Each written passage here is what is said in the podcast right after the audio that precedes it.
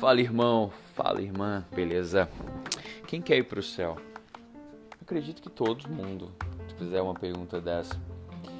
Só que tem um requisito para a gente entrar no céu. E está escrito na Bíblia, a palavra do Senhor. Qual que é a santidade? Vamos lá. Deus é santo.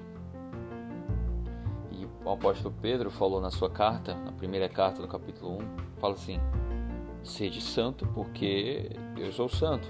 Está escrito assim. Somos a sua imagem e semelhança, nós. Então, você já experimentou cantar a santidade ao Senhor? É, faça isso que isso é incrível.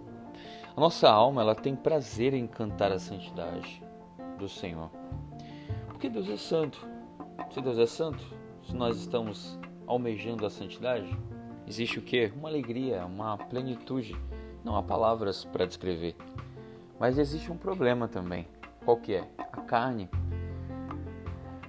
A nossa carne é o seguinte, quando a gente nasceu, nós já nascemos com defeitos de fábrica.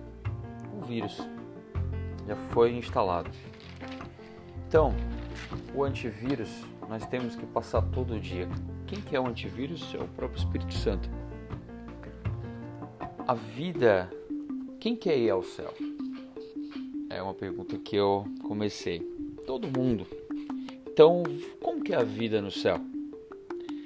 Então, assim, devemos ser santos, porque sem a santidade na terra, nunca estaremos preparados para desfrutar do céu. O céu é um lugar santo. O Senhor do céu é um ser santo. Os anjos são criaturas santas. A santidade está estampada em tudo quanto existe no céu. O livro de Apocalipse fala assim: Nela nunca jamais penetrará coisa alguma contaminada, nem o que pratica abominação e mentira.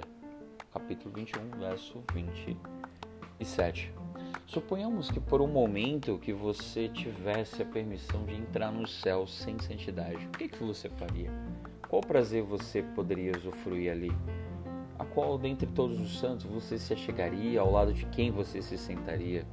Os prazeres deles não seriam seus prazeres. Os gostos deles não seriam seus gostos. O caráter dele não corresponderia ao seu caráter.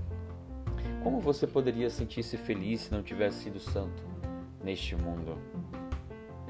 Talvez você prefira a companhia dos negligentes, dos descuidados, dos dotados de mente mundana e dos cobiçosos, dos farristas e dos que buscam prazeres, dos ímpios e dos profanos.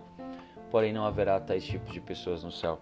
Esse foi um trecho que eu acabei de ler do livro Santidade, do bispo Riley. Então, é isso. Essa é a verdade. Conhecereis a verdade a verdade vos libertará. Essa é a verdade. Então, se esforce em ser santo. Santo não é ao contrário do que muitos pensam, uh, não são os canonizados pela Igreja Católica. Santo é todo aquele que se esforça em viver uma vida que agrade ao Senhor. Então, se quer morar no céu, seja santo. Busque a santidade. É isso. Paz. Até a próxima.